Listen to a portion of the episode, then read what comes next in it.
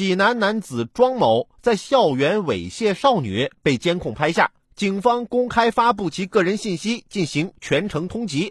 没想到庄某认为自己接受处罚后，警方仍未将案情信息删除，此举侵犯了自己的名誉权，于是一纸诉状将警方告上了法庭，还索赔十万元的精神抚慰金。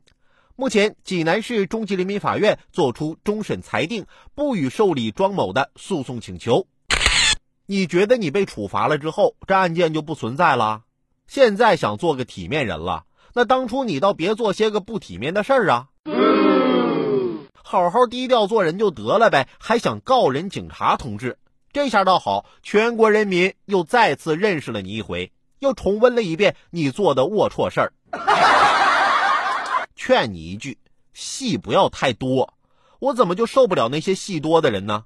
前两天有个小伙伴问我，说：“海鹏啊，我觉得我一个女同学对我有意思，之前跟她一起吃饭。”她就点了个夫妻肺片，这肯定是对我有意思呀。